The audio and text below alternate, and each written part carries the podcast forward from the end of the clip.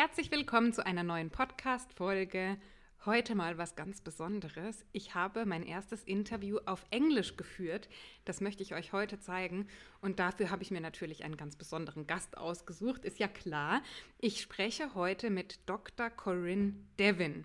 Corinne ist Ärztin. Sie ist bei der US Navy in einem ganz hohen Rang, nämlich als Commander.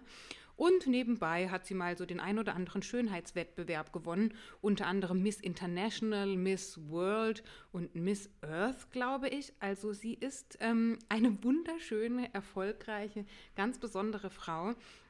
Und ich glaube, wir können ganz viel von ihr lernen, vor allem wenn es darum geht, wie kann ich meine Ziele erreichen, wie kann ich mir Gewohnheiten dafür aufbauen und was brauche ich ganz grundsätzlich für ein Mindset, um eben dann auch dorthin zu kommen. Ich wünsche dir ganz viel Freude beim Zuhören und möchte dich auch ermutigen, dieses englischsprachige Interview wirklich bis zum Schluss anzuhören. Und es kann sein, dass du das ein oder andere Wort nicht verstehen wirst. Ähm, ich zumindest für die Vorbereitung des Interviews musste das ein oder andere Wort nachschlagen. Ich ermutige dich, dass du das auch tust, dass du es für dich als Wachstums-, als Entwicklungschance siehst. Und genau, dann wünsche ich dir ganz viel Freude beim Anhören.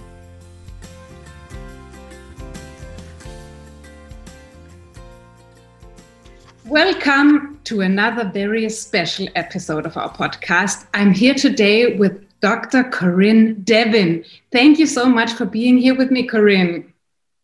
It is truly an honor, and I am humbled to be part of your podcast and what you are creating in Germany. Thank you so much, Corinne. Corinne, you are a board certified orthodontist, a United States Navy commander who's currently located in Japan and you are an international keynote speaker. And if this wasn't enough, in 2018, you won Miss Earth and were able to organize cleanups in Italy with the UNESCO. That's great. And besides that, you are the reigning international Miss of 2020. Corinne, first of all, congratulations on this huge, massive success that you have achieved in your life. Honestly, that's so damn inspiring. Well, thank you. I am so humbled to have had so much success, but I would tell you it didn't come without a lot of hard work, a lot of wonderful friends, mentor, coaches, people who truly pushed me along the way and reminded me not to always hit that snooze button at five o'clock in the morning to get up yeah. and make the most of every day. Corinne, when I was researching about you and your profession at the US Navy, I found that only 0.29% of women make the rank of commander. It takes them 20 years, and you did it in 11 years. I'm so curious what mindset, what way of thinking, and maybe behaving in terms of habits, waking up early in the morning, does a person need to accomplish this? That is a beautiful question and definitely one that is very intricate. One thing that I would tell anyone who wants to go after a goal that may seem in some ways unachievable is to look at people who've already achieved it and ask them what they did to get there. Not so much to imitate them, but to also see the skills that they had to acquire to get where they were at Perhaps it's going to a location or doing a job that no one wants to do and doing it really well. Another is really tapping into your talents and then raising your hand in areas where you can truly shine. And for me, one of the areas that I love to do is to inspire and to communicate with different groups of people. Very often, I am in charge of people who are 20 years younger than me to 20 years older than me. And as we know, when you talk to people from different backgrounds or different generations, you sometimes have to change the way you communicate with them differently. If you think about it in your circle, how you talk to your mom versus how you talk to your spouse versus how you talk to your children is very different. But at the end of the day, there might be something you want them to do or accomplish or finish. And so, learning how to change the way you communicate, not expecting people to change for you, but you change for them is a leadership trait that I'm constantly working on. Another is always putting people first. It's making people feel acknowledged, heard, and appreciated. And when you do that, people will look out for you, they will care for you, and they will have your back for you. Because to rise and to get to the rank I'm at today took a lot of people to support me, to believe in me, to push me, and to challenge me. And if you're not moving forwards, you're moving backwards. So it's really important to surround your people who it's like running a race, someone who just runs maybe a minute mile faster than you, and you're just trying to catch to them. So those were some of the things I did. It's, it's great that you're talking about leadership because that's one of the topics I like to read about, I like to learn about in my life. And I hear you talk about leadership a lot, which is fantastic also, and that's interesting to me, in the context of pageantry. What you say is that pageantry is all about leadership. Can you explain why and yeah, maybe in what way you were able to develop leadership skills in this particular environment? Well, let's be honest, pageantry and the military could not be more different. However, there are certain qualities that they both share they both share service, whether it's service in your community, service to other people. They both believe in tradition, tradition in the sense of things that you do, depending in pageants, it's always bringing a gift from your country or from where you are from to helping someone who maybe had a zipper that broke backstage or an earring that fell out or a hair clip that's not fitting right. And in the military, very often we have uniform inspections where we're taking lint off each other's shoulders. We're squaring each other's hats. We're making sure that we looked polished, pristine, and presentable. And lastly, camaraderie. Camaraderie is really doing something for someone else without any expectation in return.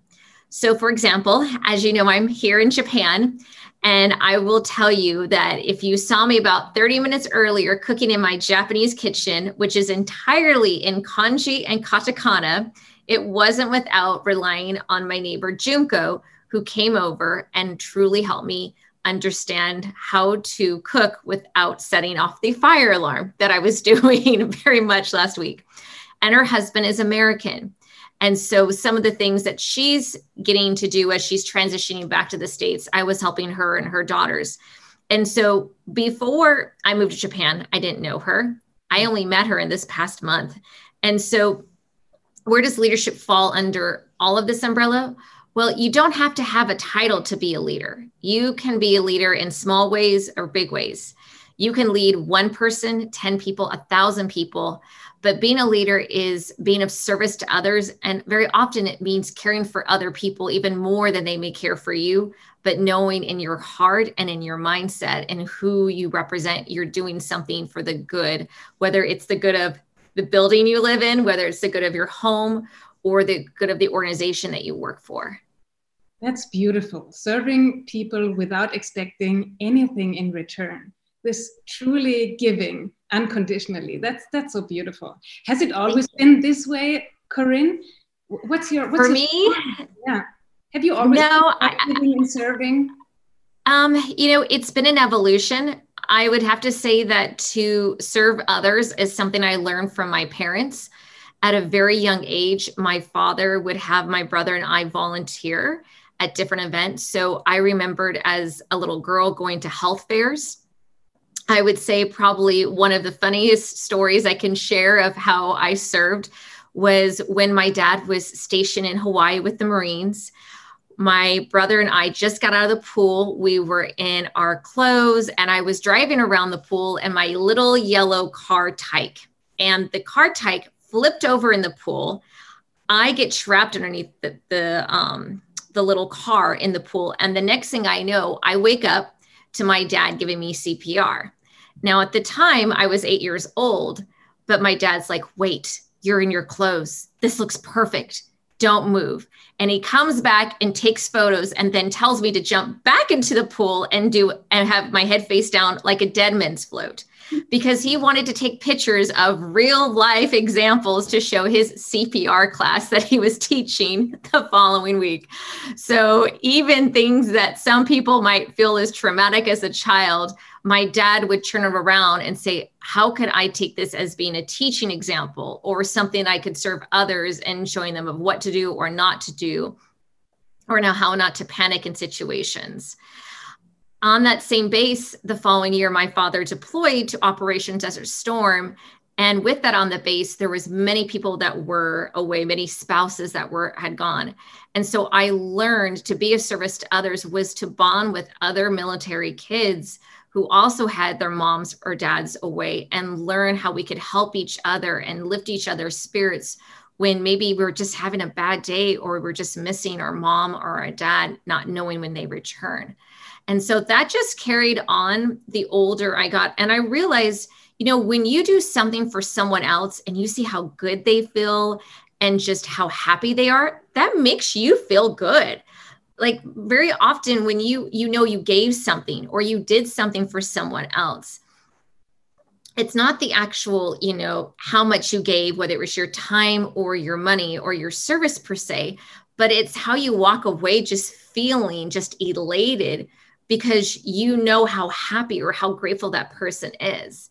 And so for me, I always find that in some ways addicting, but then everywhere I go, I try to find new ways or maybe underserved ways to give. For example, like doing cleanups in, in Italy. I, I couldn't believe in an area that was so beautiful. There was areas that really needed some extra TLC and just cleaning a side of the highway or a beach, people just they, they were just so grateful. They, they were taking constant photos because they couldn't believe what I didn't think was that big was their home. And they just, they never saw it the way that, that I, that I got to see it after I cleaned it. So. Wow. I have one quote. It's called The Secret to Living is Giving. It's from Tony Robbins, one of my mentors. And it's exactly what you described that giving and serving makes you happy and the other person too. Corinne, mm-hmm. your father seems to be a big role model for you. You're talking about him a lot. How important is it in life to have role models? I it's priceless. I feel that in our life we constantly need role models, we constantly need mentors and we need to have people in different areas of our life. You know, I often tell people you can't look at one person to be fill every single role of being your soulmate, your best friend, your philosopher, your poet, your scholar. I mean, let's be honest, it takes a village to raise a child and how being a mentor, you know, you need so many people who fill that facet. So, you know, look at the areas of your life, whether it's your business, personal or if it's professional, if it's a hobby, if it's something that you hope to turn into a side hustle, if it's even raising children, being um, even something how to better your relationship. Having a mentor in each of those areas can really help you out as far as improving your skills. And one of the most common examples I, I always give people is, you know, professional athletes, you know, Olympic athletes, people who are training for the Olympics, hopefully this year in Tokyo, or who are getting ready for a race, they all have personal trainers. And it's not because they're not in good physical shape. I mean, they're Olympians, they're in fantastic shape, but they want to have that coach who's going to push them that extra length or train them that extra distance. And that what I feel is a great mentor to do is they get you outside of your comfort zone. They challenge you and they also will reel you back in when maybe you went outside of, you know, your boundaries of what you should or shouldn't do. And it's it's so important to have that introspective so you can really take it to the next level. And um and you will outgrow your mentors over time. Just, you know, that's that's just the nature that's just the nature of life. But it's it's definitely important to be a mentor as well as have those mentors in in return so you are a mentor as well for other people in different areas of life Yes. So, right now at where I work, I am a mentor to all of the female enlisted sailors. So, I work for the Department of Defense. You know, these these are my views, not the views of the Navy, but they asked me when I first came aboard because of my friendly nature and always having food in my office and always having the door open if I would be a mentor. And in that capacity, it's a place, it's a safe place for a, another female enlisted sailor to come if she just needs someone to talk to, or it's a place where if she wants career advice. I also have been a mentor for other sailors who want to become officers or perhaps want to leave the military and go into dentistry. And I also have several mentors that are um, several people who are orthodontist in my community who I mentored that as general dentists became orthodontists, as well as some girls and women in the pageant world. And it's it's definitely a give and take relationship. I love what some of them bring to me thinking like oh my gosh you learned about this i need to learn about this or also for them just to make me think about things in a different perspective and i really am grateful because when people take the time to let you know either when you're wrong or when you um, misalign they're taking that time to tell you in order to be better. And to me that's that's one of the best part about the mentorship and mentee roles i find. So good that you're talking about this because oftentimes we think we are weak when we take support or take advice or take a coach that helps us with something but in reality it's it's a strength Oh, 100%. You know, when you can let people know that you're vulnerable and that you're not perfect, it makes you more human. And as someone who is definitely a perfectionist by nature, very often when my the people I lead get to see me kind of let my hair down or kind of see me just get like like frustrated, they're like, thank goodness. They just sometimes laugh because they don't always see that side of me but it's important because it, it shows it shows you that you're real you're authentic and that you have good days and bad days just like they do. And you know sometimes it's it's nice to know that if you know sometimes things just get under your skin just like anyone else. But also to you know channel that in a positive productive way is important too. Wow. Corinne you seem to be someone who is constantly bringing value to others and someone who's very grateful. Do you see yourself as, how can I say this, as a privileged person? Because I would definitely serving. So I think you must see yourself as someone who is really privileged, right? I see myself as privileged in the sense of I was very lucky that I had parents who really instilled the value of education and service at a young age. But I also feel privileged that I get to wear the uniform and I get to serve a lot of people who can't afford orthodontics. And I get to do it for them for free because they serve our country or their parents do. And so, very often, I want people to know if they ever want to pursue that path that I'm here for them because I was told by a lot of people that I wouldn't become an orthodontist or I would never make it in the Navy. But then I also was told by several people that, hey, whenever you fall down, learning how to pick yourself up is success. Even if it means you have to fail 99, 9,000 times, that one time that you make it, that's success. And so I feel very privileged that I've had failures that have lead into success, but also that I've had wonderful people who have pushed me to have the success I've had today. And I simply want to share it and pass that forward because of what others have done for me. So yes, I do feel privileged in the sense that I get to get to do that for other people that I meet in my life. And now, and that's the beautiful thing about it, you're helping other, maybe sometimes underprivileged people to become their best self. Absolutely. Whether it's becoming an officer in the military, becoming an orthodontist, a dentist, or that beautiful smile they've always wanted, finding a way to get to yes. And even with my fellow officers, you know, I, there's always problems or hiccups that come up. And I always take a step back and say, you know, everything is figure outable. And I can't take credit for that. That phrase is from Marie Forleo, who's amazing.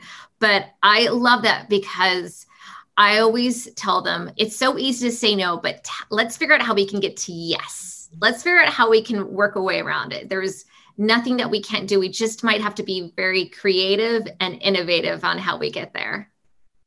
Corinne, you were talking about failures. That's very interesting to me. Is this something dealing with failures? Is this something that makes us successful in a way? Or what is it about the failures that we all need to learn? Well, let's be honest. If anything in life comes to us easy, we we just take it for granted. We don't think about it. But when we don't do well at something, just like if someone says something negative to us, we remember it. It doesn't matter if 10 people said we looked amazing or they admire how we take care of our children or how well we're at our job. If that one person said negative, we remember that. We almost hold on to it like it's for dear life for some unknown reason, like we failed. But the reason why it's important to at least recognize areas where we struggle is that the fact that we can set goals for ourselves to improve, that we can look at that failure as not as a failure that we can't do it, but more of as an obstacle of opportunity that we can maybe overcome. And a lot of research that I've read out there, and this is also true when it comes to goal setting or areas that we know we're afraid to fail, is that when we take steps in a positive direction or in a direction even if we fail, like let's say it's doing a pull up and we can't bring ourselves up, but the fact maybe if we get on a step and we can get halfway up, that momentum of getting closer and closer to our goal will actually set, send dopamine hits to your brain that will lead you to success. And so that's something I really want to stress to people is that even you know in the military where i work with special forces not i'm not in the special forces but i have many colleagues who do it's not the strongest person or the fastest person that always you know completes the course but it's the person who's determined that no matter how many times they fall down they continually get back up because they don't look at it as a failure but as like i'm just one more step closer to success. That's a that's a beautiful mindset but i can guess that this doesn't come overnight right? This is something oh learn. no way. What are some of the let's say habits that you're doing in your life that that took you there that brought you to this that gave you this mindset this learning experiences? What what are some of the habits you're doing in your life so I would say one of the habits that I do is I wake up really early in the morning. I I wake up actually around four o'clock in the morning. That's when my day starts, which I know even in the land of the rising sun, the sun is actually not up that time yet. But what I find is that when you wake up before the rest of the world wakes up, the, it's very quiet and it's a time where you can do something for yourself and for me it's actually that's when i work out. I usually work out from about 4.15 to 5.30 that's kind of my workout time. And by doing that it's doing something that's good for yourself it wakes you up but it also sets you on a path of endorphins for the rest of the day. So that helps you with stress that helps you with knowing that whatever comes to you that day you've done something that's good for you both internally and externally Another thing that I do is I actually make a list the night before of the things I need to do. And I prioritize the list of the top three. And I I'm a type A person who loves to cross things off the list. I get like a physical jolt of like happiness, productivity, but having that keeps me organized throughout my day so I manage my time. And the final thing I'll tell your audience that I do is I actually have a list of goals for the year. But what I do is I actually have a word for the year that that I'll think of when I think of these goals. So for example, in 2020, my word was align that I wanted to make sure am I aligned with how you know I feel about fitness or finance or social media or pageants or my goals in the Navy. Uh, this year, my my word for the year is to be present. And for me, I think that's so important in everything that I do because very often when we think we have to multitask in so many directions and split our attention, we find that we're not fully present. And so we can't fully engage and absorb what's being told. So that may mean putting your cell phone away when you're at dinner with friends. That may be um, shutting off certain devices at a certain time or really just looking someone in the face you know connecting with their eyes and just truly taking in what they have to say. So for me those are just a few things that i've done. Um, but one more thing i will add to you know what we're talking about with the leadership and the goals and the service is don't be afraid to ask for help and keep asking for help until you get it because eventually someone's going to say yes. Eventually someone's going to give you an, an idea that you haven't been told. And when they do that might be the one thing that's going to help you get success or achieve that goal or break that mindset where you might just feel stuck and um, trust me i'm working on a couple of those myself right now so what you're saying basically is you have a morning routine you have an evening routine and mm-hmm. you are setting intentions for your day and for your year. So yes, setting intentions is something that makes us achieve our goals. Is it something that we need in our lives? 100%. And even if the goal is a huge goal, like let's say your goal is to publish a book or get into dental school, then it's important to break that goal down into bite sized pieces. You know, if it's getting into dental school, you have to take an entrance exam, you have to take certain courses, you have to get letters of recommendation. And if you're taking this all at once, it can feel so overwhelming.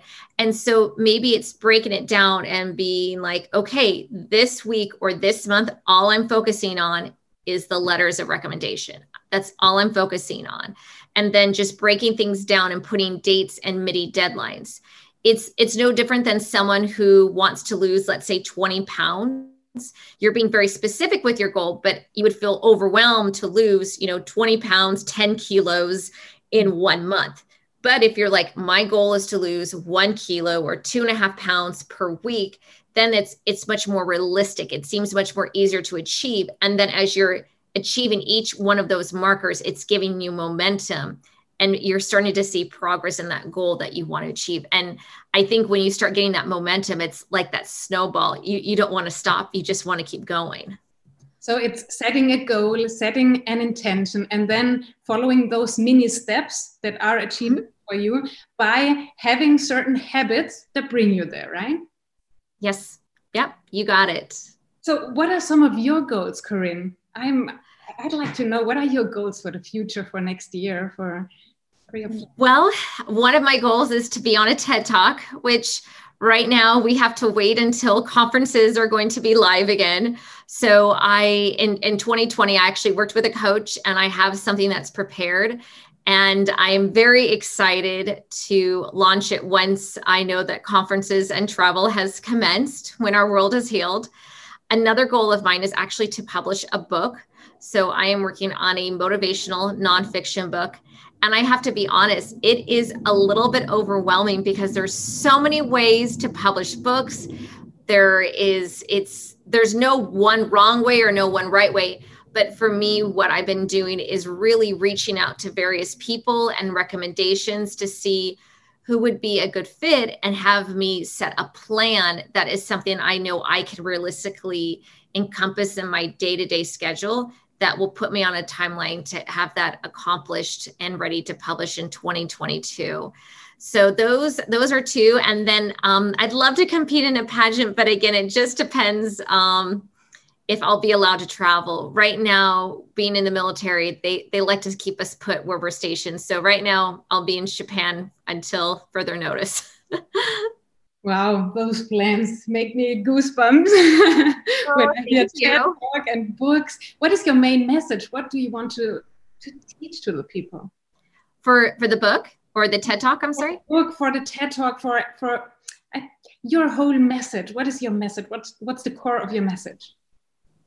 you know when you know when you seek the unattainable you can really change the game change the game in life and i want people to realize that you know nothing in life is just handed to you that you know very often it, it's so easy in our world where in social media in the news you see one picture or a glance or a story and you think that it was just something that snap of your fingers it was right there and not realizing the blood, the sweat, the tears that really, the grunt grit that went into that. And so for me, I, I want to show people some of my failures, but also some of the things I learned to say no in the face of adversity and that I'm going to get back up and do it better.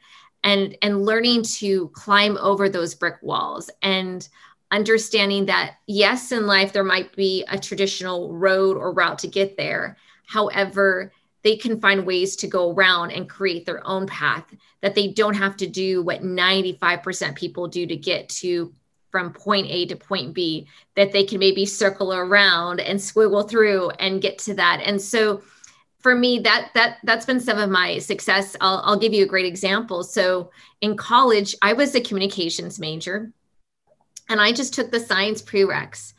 And that was science that was biology, chemistry, physics, calculus, just to get into dental school. Well, once I got into dental school, they were going over courses that most of my colleagues in school had seen before, but they were brand new to me because I wasn't a science major. So yes, I had to work a little bit harder and, you know, put my nose to the grindstone. However, when I graduated, let's be honest, my patients don't ask me to recite the different muscles of mastication or the insertion points. They don't ask me to tell them what the trigeminal nerve, that's your nerve that goes to your face, and the parts of it and you know what it signals. They are more intrigued and they hear how what my plan is and how am I going to make them feel and if they can understand what I'm saying. And even today, I had a mom who was a little bit confused and, and wasn't quite sure if she fully understand. And so I brought her back to my office just to make sure that she had clarity, that she had confidence, and that she really truly felt that what we were doing was the best for her daughter. And that's that's something you can learn in school. That's just that just takes time and experience and really listening to people. Wow. What I hear you say is that knowledge is not always power and is not always the thing that people need. It's more empathy, it's understanding what their needs are and that people feel seen and heard again. Is that right? Yes, absolutely. You you have to be compassionate, engaging, thought-provoking and you can learn so much in school, but again, that's where having great mentors mm-hmm. to to call you out but also to remind you of those things. It's also reading great books. I mean tony robbins is a great book. I just got done with simon sinek. Mm-hmm. um, and there's a few others that i love listening to. I do a lot of audiobooks when i when i travel and i'm on the road but for me you know I would tell anyone in any profession, you know, reading books and finding things outside your profession will trickle into your personal and your professional life and make it far more richer and far more engaging for the people that you connect with. Do you have a book recommendation for us? What's one book that has changed your life for the better? Oh, gosh, changed my life. Whew. That is there's there's so many books. Um, I would definitely I can give you one that I just got done reading. How about that? So Simon Sinek, Start with Why was really interesting to me because he talks about different companies where people can thrive, but also the characteristics. And so for me, some of the lessons that I learned from it is that people either have an internal motivation or not. But if you put them in an environment where they feel they can succeed, mm-hmm. that is where you really will bring out the best in people. And let's be honest, no matter where we work, we, we work with a team of people and to basically give that that environment where they feel acknowledged appreciated and heard they will they will do well. And that's very true in the military. Sometimes i don't always agree with the politics or the decisions that are made. However if i understand where they're coming from regardless of my personal opinion i'm going to be much more understanding and also be on board. So that was a great book. Um, another one i also recommend was the School of Greatness by Lewis Howes. He gives several fantastic lessons in his book about ways to really better yourself and also leading people um, in your surroundings. Beautiful, thank you. Is um, where does your drive come from? Is it your why? Is it this internal motivation that you have? Where does it come from? My drive comes from people telling me that I can't do something, to be very honest. So, when I was a little girl, I wore those thick bottle top glasses, like the ones that are on the bottle, like the bottom of a Coke bottle, that are like super thick, that make your eyes look like an owl. Yes, I wore something like that ever since I was 18 months old, all the way till I was in, gosh, middle school. And being very small and petite, I always would have other people tell me of what I was capable of doing, whether it was my peers or other kids I met at the school. And even as an adult, and I just never felt like I should let one person's opinion dictate what I was able to do in life. So whenever anyone told me no, I was like, okay, watch me. And that was true with my school. That was true in pageantry. That was true in the military. If you told my eight year old self that watched my father leave for the Middle East, that 20 years later, I would be doing the same thing and the same job, I would just be telling you there is no way. Well, never say never. And so um, I feel really best. I volunteered to go to the Middle East, I volunteered to join the military. I raised my hand uh, to have a scholarship, have paid for dental school. So it's um, that for me has been my drive is just pushing myself when others seem to want to put limits of what I can do. And I didn't want other people to determine what I could do with my life. So you're very competitive by nature. Is that what you're what you like? Yes, I am. I but a friendly competitor, I would tell you by no means, you know, I I push against myself. I am probably like most of us, we're each other's hardest critics. And I would definitely say being in the military and obviously my hobbies definitely add to the competition, but a healthy competition because by no means would I ever squash someone else's success to get ahead. It's more of like a race against the clock or um, really being critical of what I've done and looking at areas of where I can improve and also being you know open-minded to advice and criticism. And you know that's tough. Sometimes we all ask for advice and we don't always want to hear it but it's learning to zip it and just sit back and listen and absorb it. Sometimes it's easier said than done of course. But actually this is the way we're growing right? By by by being able to to hear the critics and to learn from them and being open to them and not taking them too personal right Yes, definitely. Most definitely. Corinne, one last question for you. You're talking a lot about empowerment, empowering women, empowering other people. What does empowerment mean to you? What is your definition? What is your what is the core of empowerment for you? For me, empowerment means that you radiate, you exude who you are with no apologies and when you are in that positive area of where you know who you truly are, what you stand on, what you believe, with that confidence and with that clarity, to me, that communicates very well, whether it's in your body language, it's the way you make eye contact, the way you engage with others, and what you speak for others. Very often, to me, to be empowering is maybe having a voice for others who have no voice or feel that their voice is not as powerful an example of what I do daily is I empower my dental assistants. Very often they are they have a tough job. They are constantly seeing bringing in patients, getting things ready. And I always call them mini Dr. D's, mini Dr. mini Dr. Devins because I train them to say exactly say what you were saying to the parents or what you're saying to our patients is no different than what I say to them and if you ever need me, just let me know because my rank and my title is for two things taking care of you and taking care of our patients. So for me, that is truly empowerment is letting people know that you've got them, you've got their back. And no matter if they feel that they're going to fall or not be able to get themselves back up, you're going to be right there with a helping hand ready to go.